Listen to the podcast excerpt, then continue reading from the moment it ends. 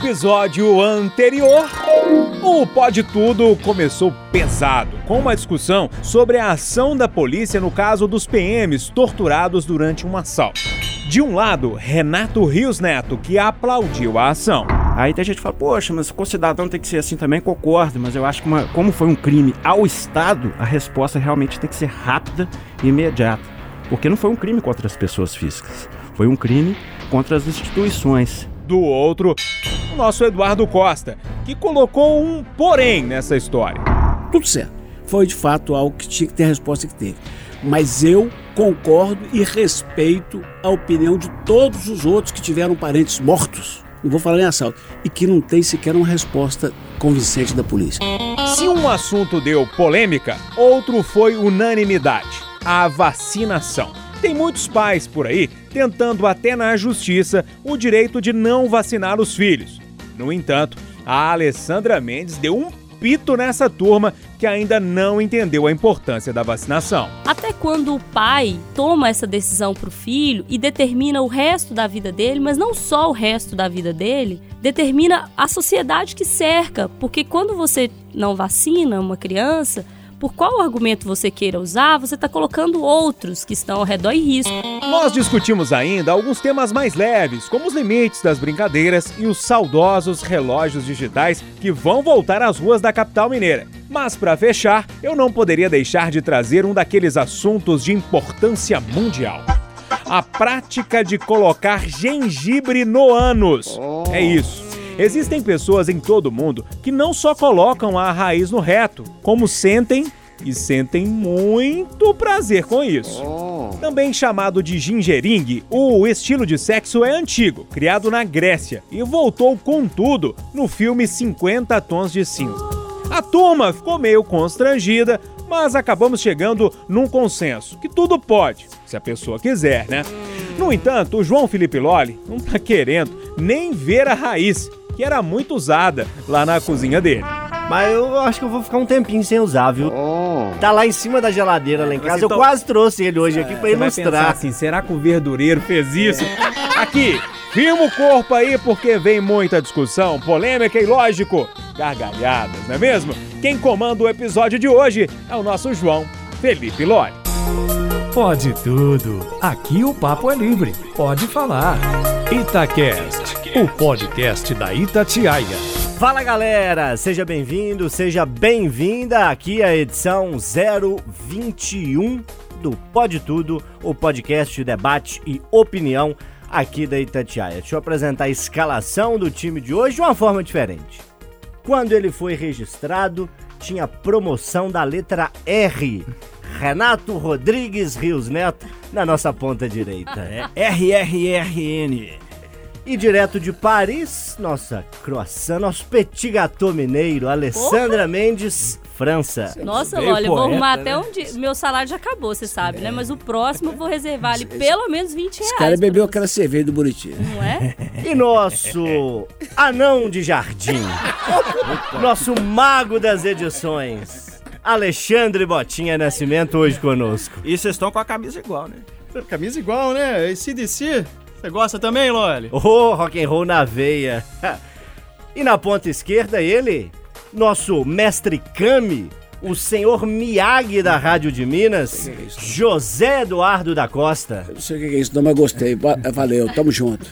E hoje não tem Júnior Moreira Rezende por questões capilares. Fica comigo, João Bom Felipe já falou Lolli pra todo Não, mundo. ninguém vai falar o que, que o Loli é. e Silva. Este Ele é um pobre de bigode falante. Cavaleiro dos Inconfidentes, o bravador das Tiradentes, Minas Gerais. reencarnado. Ó, com Ô, essa Jesus. inspiração toda, o podcast 21, nosso Pode Tudo aqui da Itatiaia no ar, podcast de debate, opinião, discussão e bom humor aqui da Rádio Itatiaia. E você sabe como é que funciona. Aqui, quatro convidados, cada um com um tema, ninguém sabe o tema do outro, na hora H é que esse tema é revelado e todo mundo discute, debate, analisa e comenta as principais questões aí da semana. Ô, Renato, tinha promoção do R lá no dia que registraram você, né? É, aqui é R pra todo lado. Você tinha uma música, mas na hora H mudou, né? O que, que motivou a sua mudança? Qual que é a sua música e como está você? Pois é, tô, tô bem, cara. Muito obrigado pela pergunta. 110% de disposição. Aí eu tava, eu tinha escolhido um David Bowie Changes, que era É, que eu tava achando bacana, mas aí na hora H hoje eu resolvi mudar. Pedir mais proteção pra nós aqui, né? Racionais tocando Jorge da Capadócia, não é deles a música, né? É na verdade uma oração, né?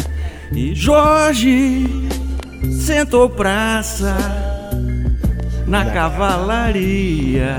E eu estou feliz porque também sou da sua companhia. É a Uma música- proteção para todos nós. né? É a música que abre o Sobrevivendo no Inferno, né? Aquele É álbum obra-prima. clássico de 97. A canção é do Jorge Ben, Mais adaptada de uma oração. no show do Racionais, né? Sim. Ano passado. Tava meio lobisomem, né?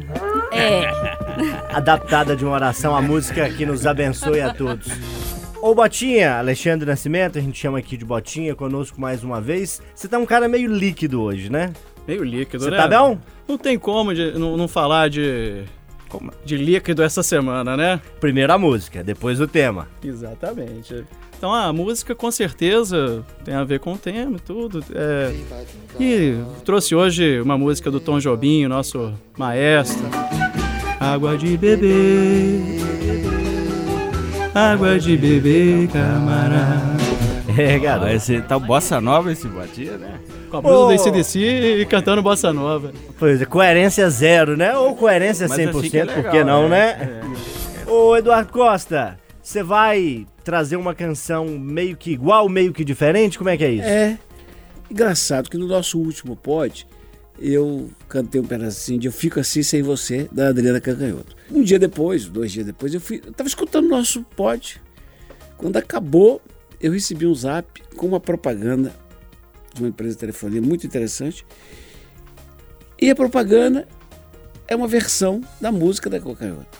Eu vou pedir depois o, o Gabriel da web para ver se perto do pod, em uma das nossas mídias, coloca a propaganda, que eu acho que vale a pena a gente fazer essa mídia de graça.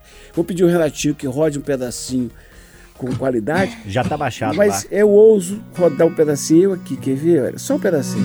Jogar é dar um clique, brincar é sem limite, sonhar e imaginar. É gostosinho demais. E por trás dessa publicidade está um alerta para um negócio muito grave que eu conto depois. Alessandra Mendes, você também pede bênçãos com a sua música e como vai você? Exatamente. Tô bem, assim, uma semana tribuladíssima aí, né, para todos nós jornalistas e bebedores de cerveja, né? Mesmo, né? Uma semana bem atribulada. É, eu vou pedir uma música que eu vi Caetano e Gil cantarem no show que fizeram aqui no ano passado, mas eu vou pedir na versão do Gil e Jorge Ben, que eu acho uma versão mais apropriada para o momento. E eu vou ter que ler aqui, porque eu não sei ela de cor. Só, só sei um pedacinho. Ela diz: Ô Molu, Ogum, Oxum, Oxumaré, todo o pessoal manda descer pra ver filhos de Gandhi. Essa música é maravilhosa. Linda, né? Iansan, Iemanjá, chama Xangô, Oxóssi também manda descer pra ver filhos de Gandhi. Já pertinho do carnaval. Pô, pô, posso estar muito, muito enganado, mas eu acho que Clara Nunes também gravou. É, eu acho que sim. Acho que ela gravou. Muito bem, Ela é do Gil e do Jorge, bem. E o Loli? Como está, Loli? Tudo bem, tô aqui, essa força fraca de sempre. E hoje coincidimos, né, com a mesma estampa, né? A cor que é Tchan. diferente. Tchan, Esse né? Back in Black. Né? Porque, veja o que, que aconteceu. Saí pra tomar uma cerveja, aparentemente descontaminada dia desses, e um dos amigos desceu a ripa no? ACDC. Não, foi na Savassi. Um dos amigos desceu a ripa no ACDC e falou que tem riffs muito repetitivos, que acrescenta pouco à música, e eu, claro, não gostei. Falei, ó, vou usar de gancho no Pode Tudo. Procurei, achei que ela tava suja, não tava encontrando. Achei a camisa do ACDC, coincidiu de ser a mesma do Botinha, e a canção é It's a Long Way to the Top uma composição dos irmãos, o Angus e o Malcolm, também com o Bon Scott, canção de 75, para nos lembrar que o caminho é longo e mais importante do que chegar talvez seja o caminho, né? Uma música que eu usei muito tempo de toque do meu celular. Vamos ouvir aí com gaita de fole, com guitarra e com bastante rock and roll. E vamos aos temas, o que talvez tenha ficado mais claro e translúcido a partir da música é o seu, Botinha. Peço que você comece, é um tema que a gente vem discutindo bastante, né? O Com burro, duas né, nuances, né? Mineiros aqui. e cariocas. não, mas não tem problema, não. Então, né, a gente tem que comentar essa questão da contaminação da água. Acho que não só aqui em Belo Horizonte a questão da Baker, mas também a contaminação da água no Rio de Janeiro. né? A gente está com um problema lá no abastecimento. O, o carioca sofre pra caramba. Ele está com 55 graus de, de sensação térmica. Um sol pra cada um. É, com cinco ex-governadores presos. Ah, né, um o- fedor danado. o governador mandando matar todo mundo, no, o atual governador, né? Nas favelas, água podre e ainda é a cidade maravilhosa, porque se você vai lá, você ainda, ainda tem essa impressão. É... Enfim, aí, falando do Rio e, e em, em relação a Baker, cara, eu vou te falar, eu tô muito triste com essa notícia. Tô muito triste. Não sei se foi sabotagem, não sei se foi uma cagada de alguém ali dentro da empresa. Sabe, eu vou até falar, eu não sei de nada de investigação, de, não conheço ninguém lá dentro da Baker, mas pra mim foi uma cagada de alguém, viu? Foi uma cagada assim. Com C maiúsculo. Exatamente, aquela cagada que, que, que erros acontecem, Loli. Eu, eu quero fazer uma declaração à empresa, falar que eu adoro as cervejas da Baker, adoro a Capitão Senra, adoro a Belo Horizontina, adoro praticamente todas as cervejas. Acho uma. E, e uma empresa que leva o nome de Belo Horizonte, né, para o mundo todo. Houve mortes, né? Estamos confirmando a terceira morte, né? Mais podem surgir. Mas eu, eu acho que erros acontecem, sabe, Loli? E tem que ser punidos, né? Claro, tem que ser punidos e tudo, mas eu acho que erros acontecem. A gente não pode. Ah, porque a gente escuta assim, ah, acabou a Baker. Não, gente. Tem que ser punido e e tudo. Do mesmo jeito a Vale.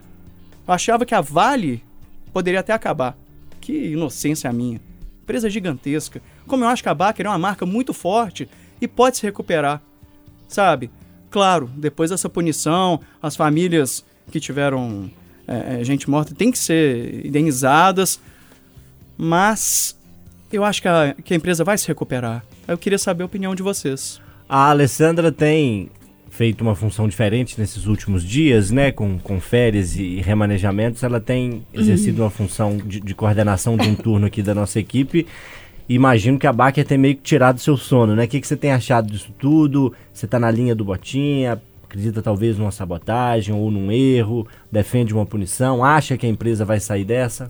São raros os assuntos que eu posso dizer com muita tranquilidade que eu não sei. E esse é o assunto que eu posso dizer com muita tranquilidade que eu não sei. Faça a menor ideia. Eu não faço a menor ideia do que aconteceu. A cada dia que as coisas vão surgindo, eu percebo que as autoridades também ainda não sabem. A gente só ficou sabendo nesta quarta-feira, hoje é quinta, quando a gente grava o podcast, então só na quarta a gente ficou sabendo que tinha contaminação na água, não apenas nos tanques, não apenas nas cervejas. Então a cada dia que passa, o assunto ele vai se ampliando e as informações vão chegando. Então, eu posso te falar com muita tranquilidade que hoje eu não tenho uma aposta para dizer foi isso, foi aquilo, foi aquilo outro. Não sei. Pegou todo mundo de surpresa, isso, isso eu tenho certeza para dizer. E que eu acho que a proporção ela vai ser ainda maior. Por quê? Porque agora vão surgindo os casos. Porque ninguém lá em novembro, em dezembro do ano passado, imaginou que passou mal e que foi internado por causa de uma cerveja.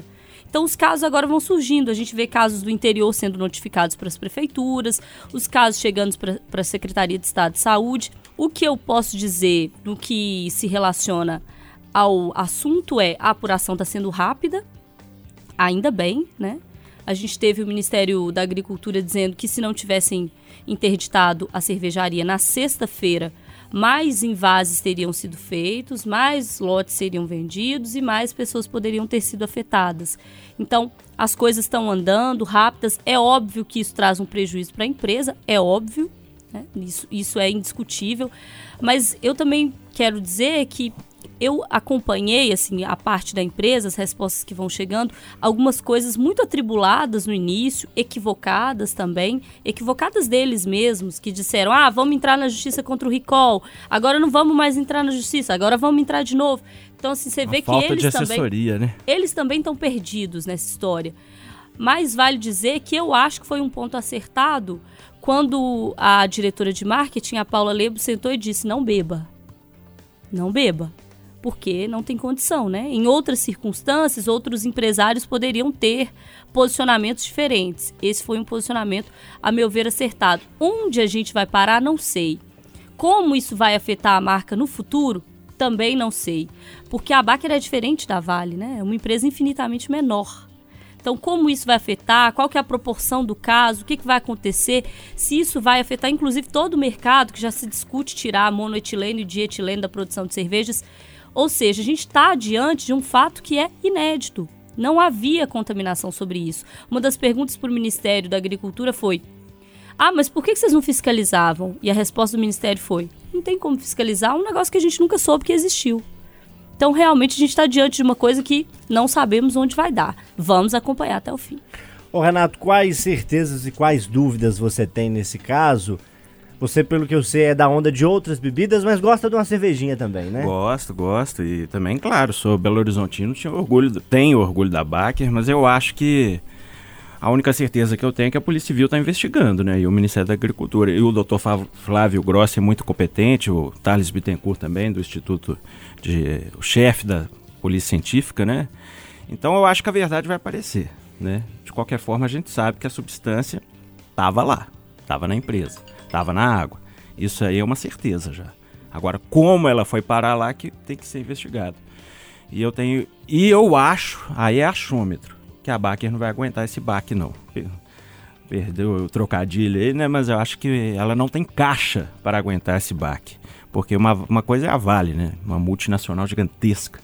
A Baker é uma empresa bem menor, que estava crescendo muito, mas é um baque muito forte, é uma porrada violenta. Eles estão no Jornal Nacional todos os dias, sendo associados à morte, sendo associados a uma doença gravíssima, e tem que ser associados mesmo. Né? A gente não pode passar pano também, né? porque a gente no início parecia, parecia que defesa de time de futebol.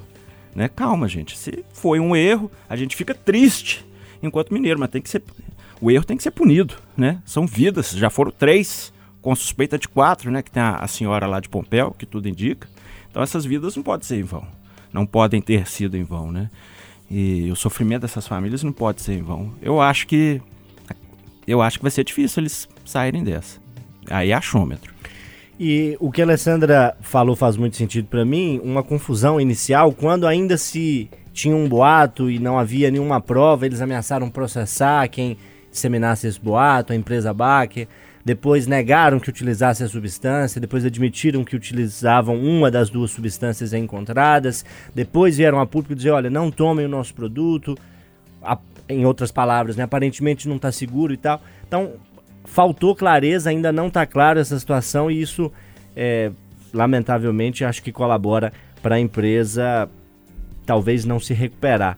O Eduardo fez uma entrevista muito interessante nesses dias, mas o, o, o Botinha pediu a palavra, fala comigo. Só por causa dessa mudança de perfil da Baker, que eu acho que foi uma tremenda de uma cagada de alguém. É um achômetro. Mas porque eles mudaram de posição desde o início. Primeiro muito duros, né? Ó, vamos processar quem tá aí, é. compartilhando boato no WhatsApp de que foi a gente, agora vem e dizem não bebam a, a, no a nossa cerveja ou uma das nossas cervejas. Eles sabem de alguma coisa que a gente não sabe.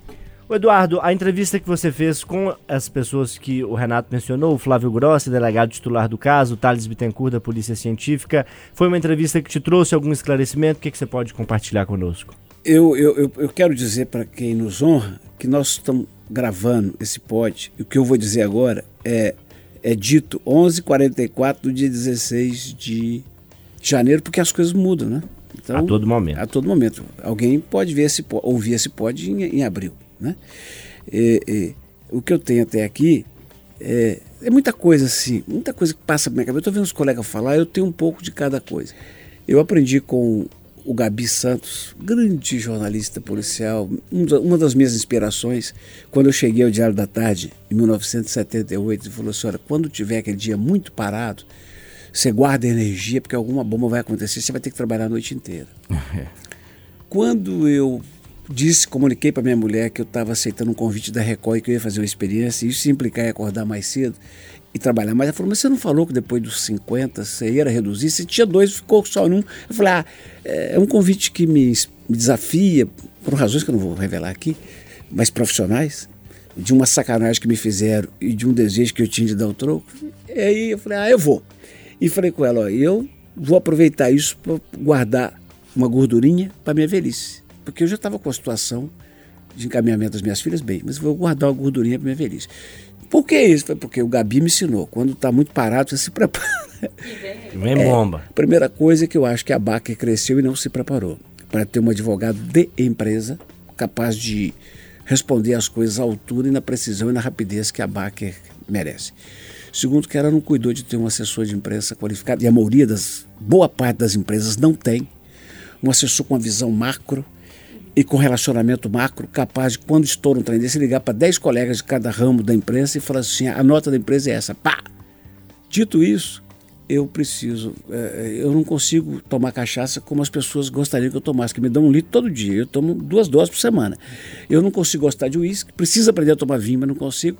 Então eu sou chegado numa cerveja. Mas para mim todas as cervejas são iguais.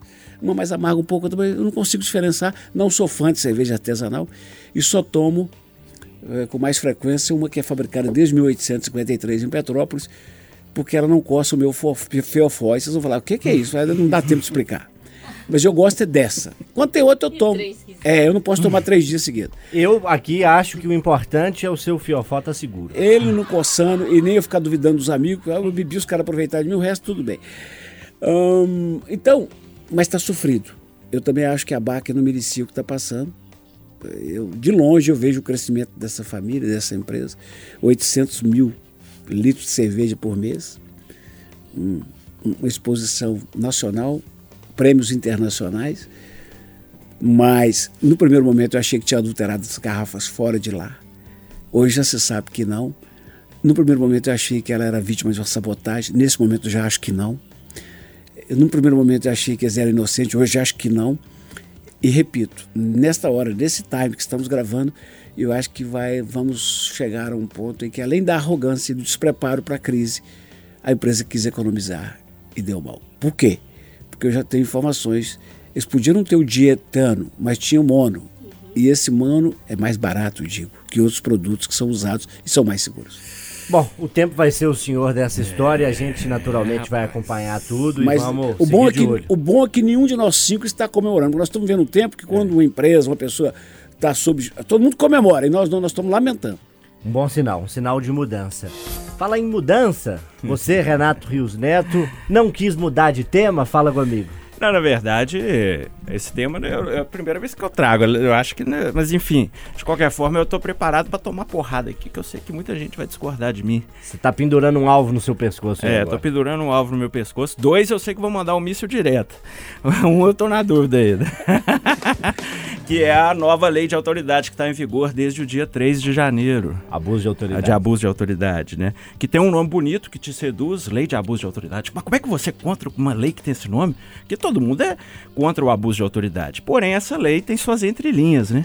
Que aí se torna, ao meu ver, uma lei da mordaça, né? E uma lei de privilégios para deputados que aprovaram essa lei aos 45 do segundo tempo, meia-noite, né? Então, acho que a lei foi feita muito mais para proteger a classe política, se vingar da Lava Jato e quem paga o preço é a população, na minha opinião. Por, por exemplo, duas, dois exemplos aqui. Um advogado condenado a 99 anos e 10 meses de prisão foi posto em liberdade devido a essa nova lei que fala que o advogado tem que ficar preso numa sala de Estado maior. Isso aí já estava na lei, só que agora, com a lei de abuso de autoridade, o juiz vai ser penalizado, né? Caso não siga essa orientação, né? Caso não siga essa orientação do advogado ficar preso numa sala de Estado maior. Esse advogado estava se preso no pavilhão H da Nelson Hungria, que é para presos com ensino superior. É são celas individuais, né? Tem todo o respeito ali aos direitos humanos. Só que com o entendimento dessa lei, o, o juiz Wagner Cavalieri, que eu respeito demais, temendo ser punido, ele até citou na, na decisão dele a música do Raul Seixas, né? Não sou besta para pagar de herói, soltou um advogado condenado a 99 anos e 10 meses de prisão. Não é dois anos de prisão, não. Entendeu?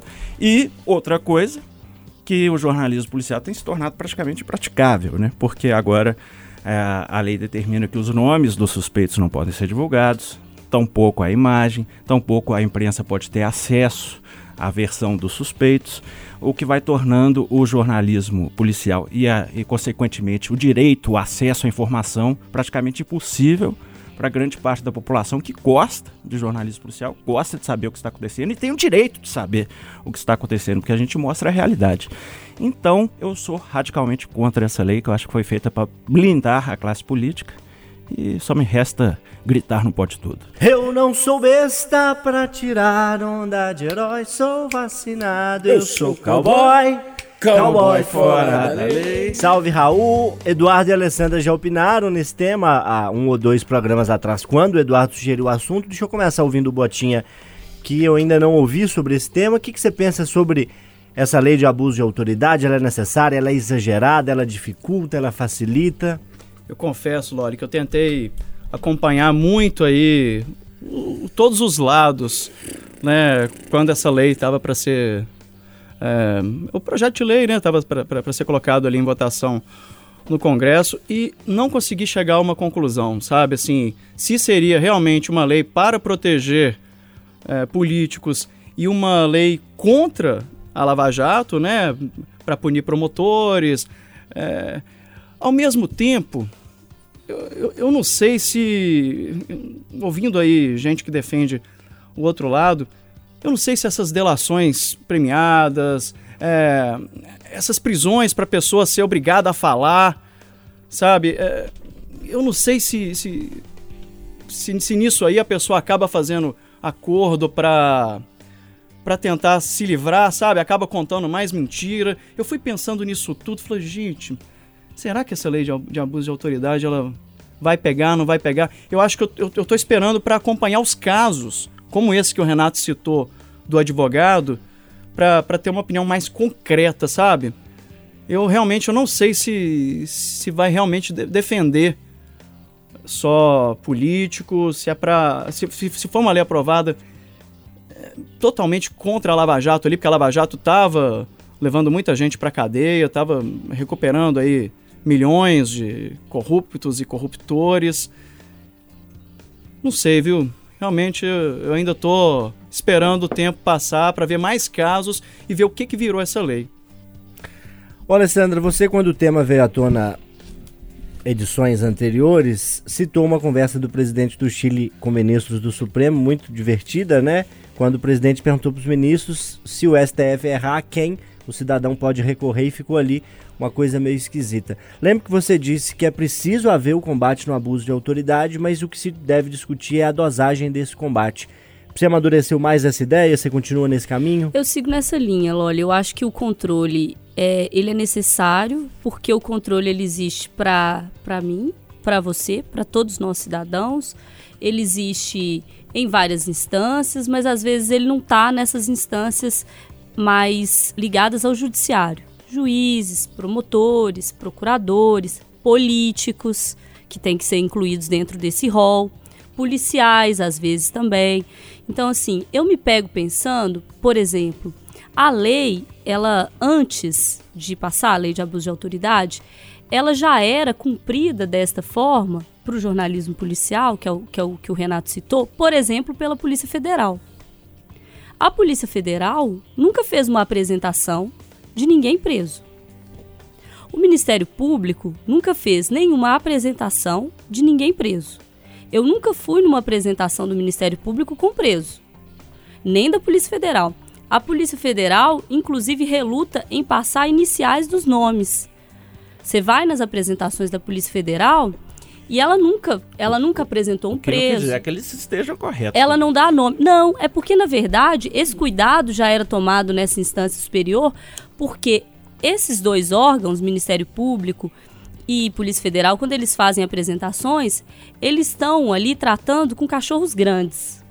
Políticos, advogados, pessoas que estão envolvidas em esquemas grandes, Empresário. que Mas a tomam Polícia Federal adora ligar para uma emissora na hora de prender alguém. Sim, mas que tomam cuidado de não fazer as apresentações que são feitas, por exemplo, pela Polícia Civil, que às vezes a Polícia Militar também apresenta o preso ali. Então eu, me- eu me peguei pensando nesses dias que eu e o Renato a gente conversa muito sobre isso e conversa no sentido positivo da palavra. Assim, o debate ele é necessário. A gente tem opinião divergente, mas a gente conversa sobre isso e às vezes eu fico pensando muito no que ele me diz, espero que ele pense no que eu digo para ele pra ver, olha, tô- eu tô errada aqui, tô certa ali, mas eu fiquei pensando, quem sabe este momento não é também pra gente rever que se a lei for valer, ela tem que valer pra todo mundo, de empresários a políticos a pobres.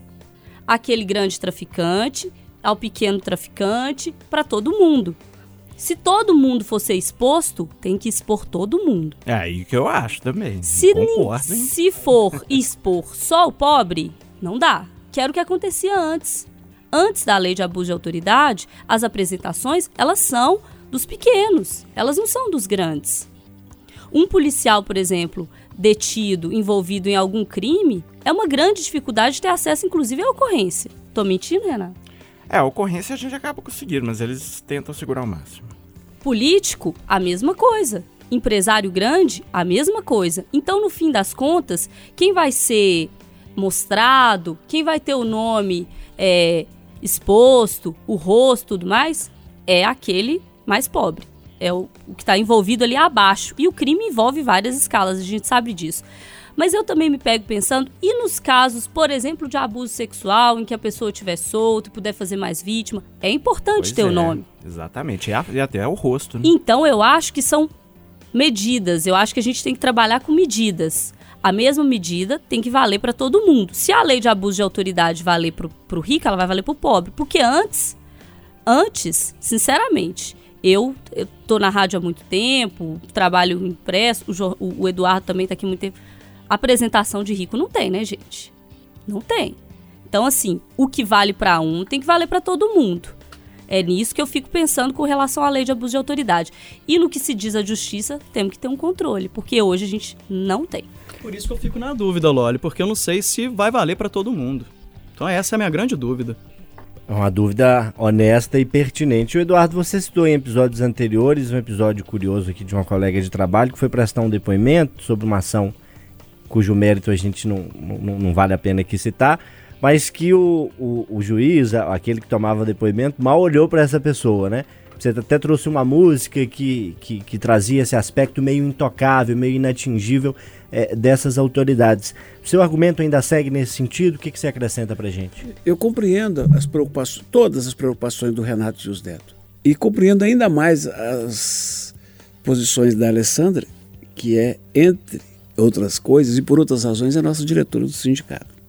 Mas eu quero dizer que a lei é muito mais do que isso. A lei tem aspectos os mais, os mais variados. Um deles é o básico, é dizer que será punido aquele delegado que colocar uma moça numa cela de homens.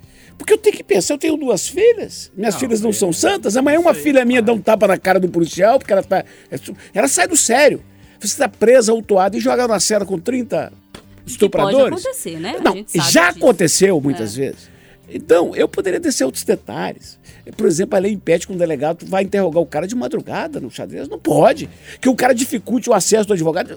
Mas o que eu quero dizer é o seguinte: para fechar, nós todos, todos os seres humanos, todas as empresas, todas as organizações têm que ter controle. Se as cervejarias artesanais tivessem o mínimo de controle e fiscalização, o país não estava vivendo o que está vivendo hoje. Se as mineradoras tivessem o mínimo de controle sério, decente, nós não tínhamos Brumadinho. E eu não acho um absurdo o juiz Wagner Cavalieri, que é um ótimo juiz, botar um advogado com 99 anos de cadeia na rua.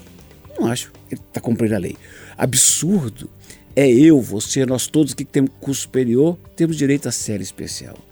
Mais absurdo é um- os advogados terem, desde 1996, o tal do direito à sala de Estado maior. Aí você vai falar, mas isso é absurdo. Não, mas como é que pode um advogado é, ficar na mesma cela de um cara que ele eh, acusou, defendeu? Vai, e como é que pode um jornalista, com tanta gente fala mal dos outros, ficar na cela do cara? Agora, mais absurdo disso tudo, é, a gente fica da perfumaria e não vai na essência. Sabe qual que é o grande absurdo disso, Lore? Se um cara foi condenado a 99 anos de cadeia, ele não deveria ser imediatamente caçado da OAB? Caça o, o diploma dele, ele deixa de ser advogado e fica no meio dos presos. Por que não? Exatamente. Ah, aí que tá o X da questão e, vão, é e um- bora pra frente. não ter Esse é vaga dedo na povo, ferida, né? É, é, E não ter vaga pro povo também, né? Na penitenciária. Porque aí a gente fica discutindo solta preto, solta preto. Se tiver vaga, não precisa soltar, né? O absurdo é o cara ter 99 anos de condenação e continuar com a carteira de, de- de advogado e ter privilégio. Ah, estado de Estado maior. Um cacete. Vamos seguir o barco. Toca. Foi light a a discussão, né? Eu queria dar um abraço em vocês todos. Você achou que tinha pendurado um alvo no que pescoço? porrada aqui. É. É, discordamos Não, pacificamente. você não está condenado a 99 anos de cadeia, eu gosto de você. Energia e abstinência. É um, é outro ou são os dois os seus temas, Alessandra? Ai, são os dois. Vou, vou Eu gosto de um misturá-los. e não gosto de outro. Ah, eu vou misturá-los aqui em meio a um tema que me pegou um pouco de surpresa na semana passada e que eu acho que a gente falou muito pouco sobre ele, por- enfim, por a- pelo momento, né? Pelo contexto da situação. Não sei se vocês viram, na semana passada, o ministro de Minas e Energia, que teve aqui em Brumadinho essa semana, ele admitiu que o governo federal está discutindo, ou pelo menos estava até ontem, quarta-feira, a possibilidade de desonerar de templos religiosos o pagamento de energia elétrica. E aí ele foi questionado, na justificativa ele disse: não, seriam só 30 milhões. Isso não faz diferença, não, para arrecadação. É uma coisa pequena, são 30 milhões, não vai fazer diferença. Ontem, quarta-feira, o Bolsonaro disse que não, que não vai mexer nisso, que já conversou lá com os deputados, que não vai mexer nisso agora, porque, segundo ele, teria levado muita pancada. A meu ver, justificado, né? Que nesse momento de crise, a gente vai desonerar, pagar a conta de energia elétrica para templos religiosos que já não pagam outros impostos, como, por exemplo, o IPTU, fica complicado, né? E dizer que a gente está em crise, enfim, o pessoal do INSS sem receber porque não tem dinheiro, né? Tem a questão aí de falta de funcionário? Tem, mas tem a questão relacionada ao dinheiro também. Então tem outras questões. E como o meu assunto é discutir que estado laico é esse que a gente vive, onde a gente discute tirar conta de energia dos templos religiosos, a gente também discute, admitido pela ministra Damares Alves, do Ministério da Família eh, e Direitos Humanos, que discute sim a nova política para controle eh, de doenças sexualmente transmissíveis, mas principalmente gravidez na adolescência. A nova política é a abstinência sexual. É uma política defendida por um pastor que ela leva eh, nos, nos eventos ali que ela vai, que é aquele pastor que lançou aquele, aquela campanha, que a gente até fez matéria, que é Eu Escolhi Esperar. E eu concordo com ele. Se você escolheu esperar, que ótimo, espere. Mas não escolha para os outros. Principalmente num país laico. Você não quer fazer o tchaca-tchaca? Não faz, mas não vem me Não proibir, é. não. Agora- Deu virar o zoinho? Agora vai colocar isso como uma política pública. Será que isso vai impedir a gravidez na adolescência? Será que isso vai impedir é, as meninas e meninos de transmitirem aí doenças, etc e tal? Que país laico é esse? Que estado laico é esse onde a gente está discutindo não pagar mais imposto e pôr política pública baseada em fé? Porque eu não tenho nada contra a fé. Meus pais, inclusive, são muito religiosos. Agradeço por isso. Isso me fez o que sou hoje. Mas cada um no seu quadrado, né, gente? Na política, vamos ali privar pelo laico, senão não vai dar, não. Essa história da abstinência, Eduardo, me lembra experiências que notadamente não deram certo. A lei seca nos Estados Unidos não parou a bebida. É, a proibição de aumento de preços, política de congelamento de preço não funcionou. Agora, mais recente, com a Dilma, com o Sarney não funcionou, com a Dilma deu um rombo gigantesco na Petrobras. Isso sem falar em mais isenções para templos religiosos. E eu pergunto a troco de quê? Vou na linha da Alessandra. Se você tem a sua religiosidade, a gente respeita, incentiva se é algo que te faz bem, é claro que faça. Mas precisa do Estado entrar e não cobrar impostos ou deixar de cobrar uma conta de luz, que é algo que absolutamente todos nós temos que pagar? E aí, Eduardo? Eu sou contra todo e qualquer privilégio. Mas é, é qualquer um, de qualquer espécie, para qualquer categoria. Não me dê, não me dê, eu não quero, não. Não me dê, eu não quero privilégio. Mas não dê para ninguém. E, e- e o que o grande público não sabe é quando você cria uma lei dizendo, por exemplo, imóvel de igreja não paga IPTU. Não é só o templo no qual você reza, não, filho. É extensivo à casa do pastor, do padre, porque eles põem tudo em nome da igreja. É, Tem um IPV IPVA diferente, terrenos.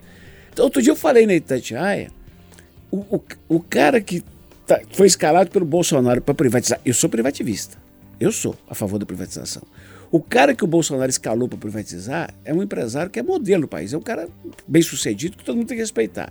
O senhor Salim Matar, que é mineiro, dono da Localiza, que é uma empresa que nos dá orgulho. Só que privatizar do jeito que ele faz a vida dele fica fácil, porque ele compra 20 mil carros de uma vez. E com isso ele ganha 40% de desconto na empresa. Ele bota o carro dele para rodar com IPVA de 1%, de 1%, um alíquota de 1%, quando eu pago 3%. Seis meses depois, o carro dele, ele vende o carro dele por um valor igual ao maior que ele comprou. Aí, aí, isso eu quero, eu quero, eu quero ser, eu quero ser privado, filho. Então, eu sou contra qualquer benefício. Eu sou a favor da fé, muito a favor. Eu quero que todo mundo está nos escutando.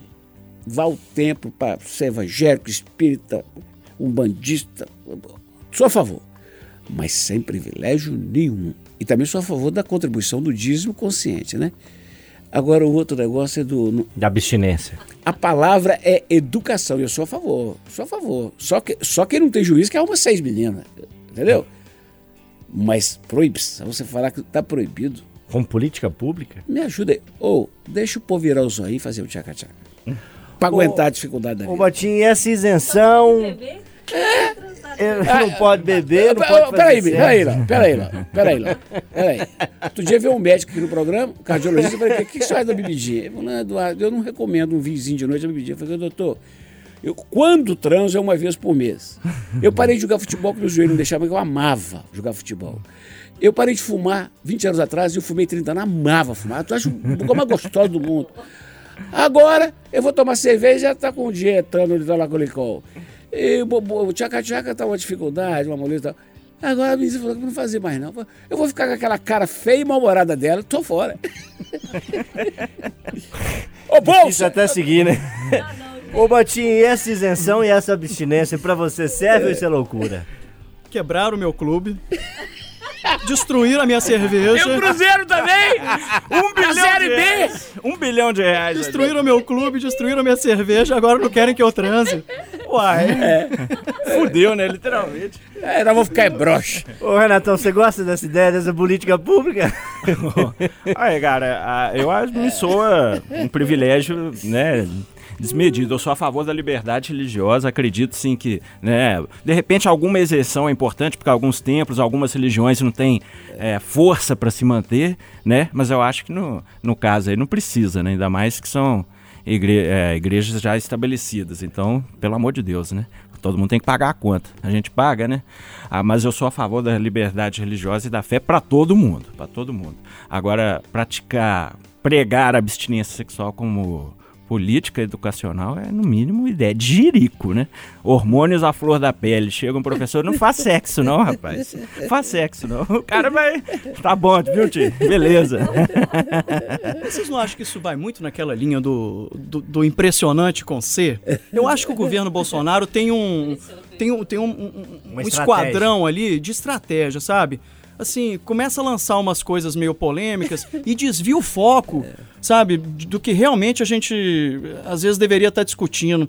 Eu não sei, eu não consigo acreditar que o ministro escreveu pre- impressionante com C. Eu não consigo acreditar nesse negócio da Damares. Eu não consigo acreditar, cara. Não consigo. Agora, essa questão da, da, da isenção de luz é o, o- o Bolsonaro tentando fazer uma graça para um grande, uma grande parte do eleitorado dele. Mas ele sabe que isso não vai passar. Não vai, não. Não vai, não. Tomara que você esteja certo. Ô, Eduardo Costa, passa a régua pra gente aí. Você traz um tema. Só fazer um adendo aqui, o, o ministro que, que fez o Impressionante com C é o mesmo que fez a, a dissertação de mestrado toda plagiada, então eu não sei se eu não acredito que ele não foi ele não, sabe, Botinho? acho, Tenho minhas dúvidas. Confundiu a CEPIPS com as seclas e Tem, um- tem, um- tem uns negocinhos tem aí, uma né? série de questões. Ele não se dá muito bem com o português. Já é teve o verdade. paralisação com Z também que ele escreveu. E eu tenho uma dificuldade danada com, com- com- o zap, com. Eu, eu sou bom no tilófo, mas na hora de teclar no smartphone eu tenho dificuldade. Então, e o corretor, corretor costuma me arrebentar. Às vezes ajuda, às vezes atrapalha. Atrapalha. Agora, o, o, o C fica muito longe do S. Então, você.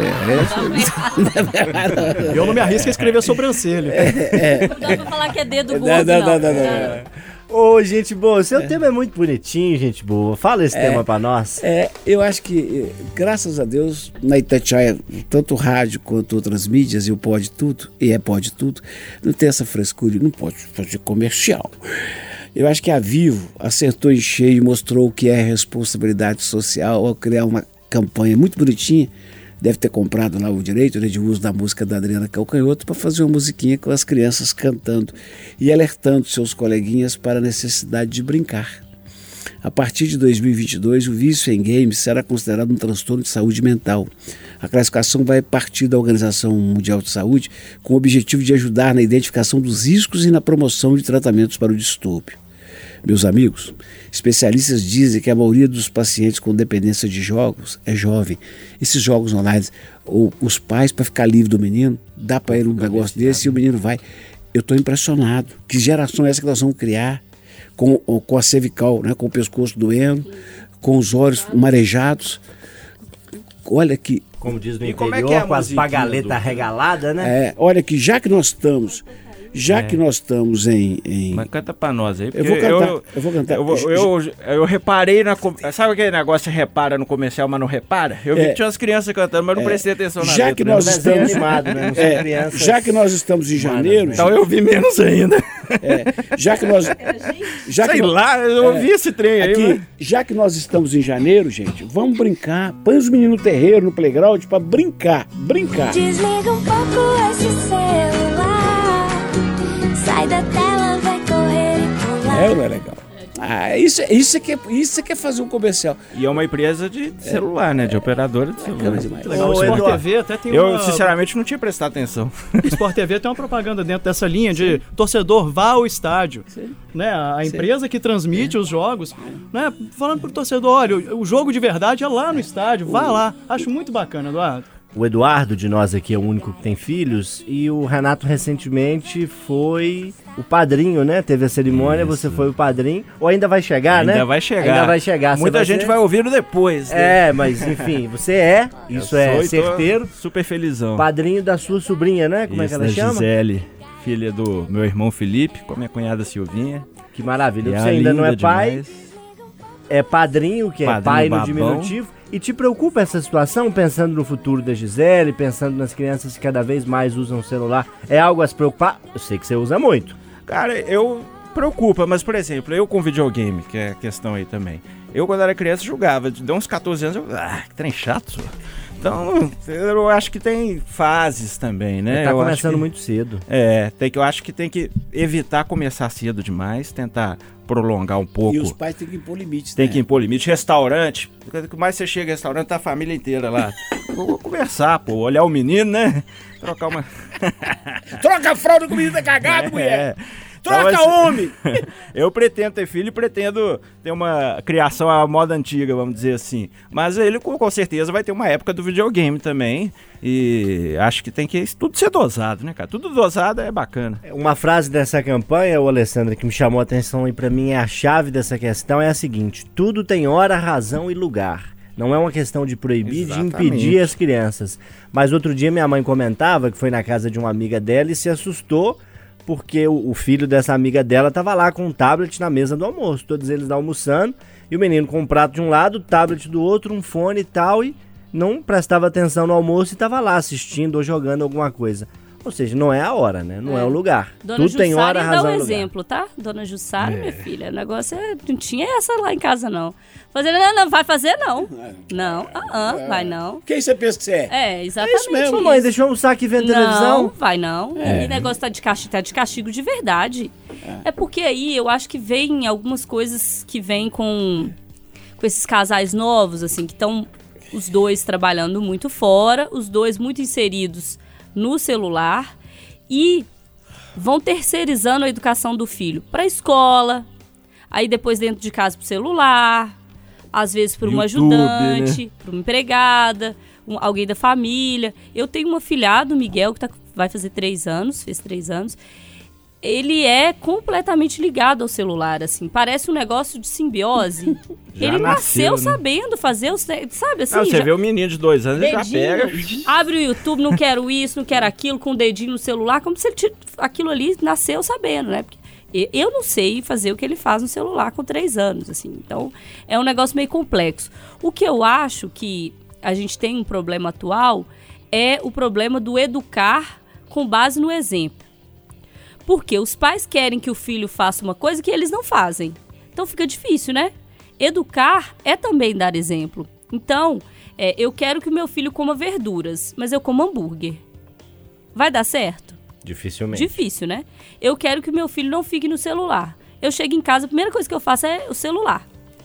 cozinhando no celular, sentado no celular.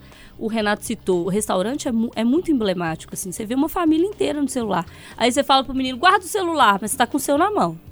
Falando, mexendo, mandando mensagem. Então, assim, fica difícil, né? Vamos criar uma geração aí do brincar que é tão legal. Pique-esconde, cair da árvore, rachar a cabeça, ir pro hospital. Botar Depois fogo na tem casa, história pra contar.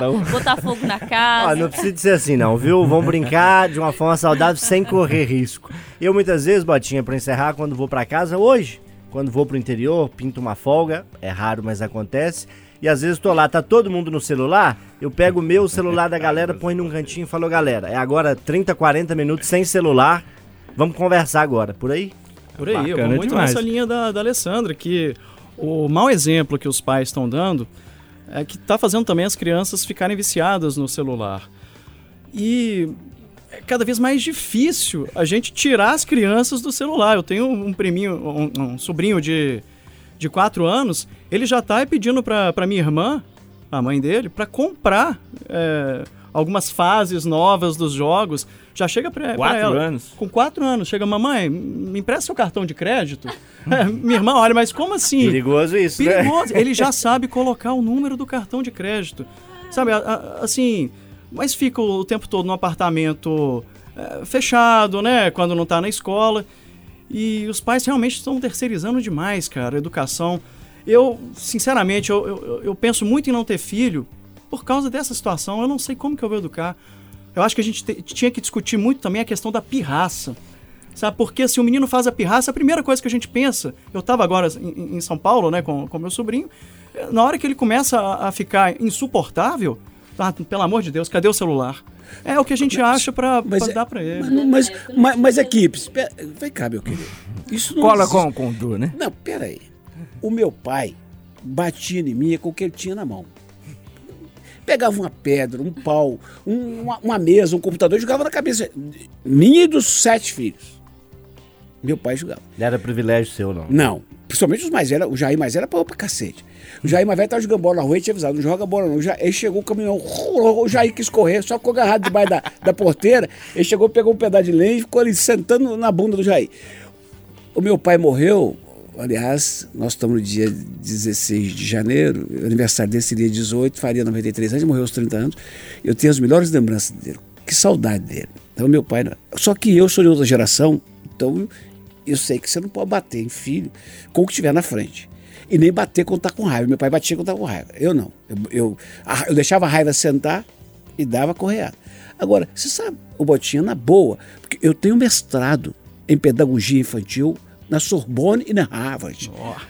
Eu nem sei falar, mas é Harvard. Você é, você sabe o que que cura? ra- Dá esse conselho pros pais, na- a birra na hora, três palmadas bem dadas na bunda, filho. Não mata não, gente. Isso é conversa. O problema é que a minha irmã dava beliscão, o menino ia pra casa do pai, aí o pai perguntava, o que, que são esses rostos? Ah, ah, papai, a mamãe me deu beliscão. Aí já vem a questão de Então briga, é palmada, é palmada no papai, filho. Então vamos democratizar a palmada então, viu? Aqui, Tá fala, valendo, né? aqui Fala- pode tudo. fala pra sua irmã que pano molhado não deixa marca, não. Boicote. É, é. Essa é boa. Aí vem o Lula e faz uma lei que não pode dar palmada. Ah, Lula, se eu pudesse no você. Esse foi mais um Pode Tudo, seu podcast de debate e opinião na Itatiaia. Até a próxima! Ai, sombra porco. A sua irmã vai adorar, viu, Botinha? Pode tudo. Aqui o papo é livre. Pode falar. Itacast, o podcast da Itatiaia.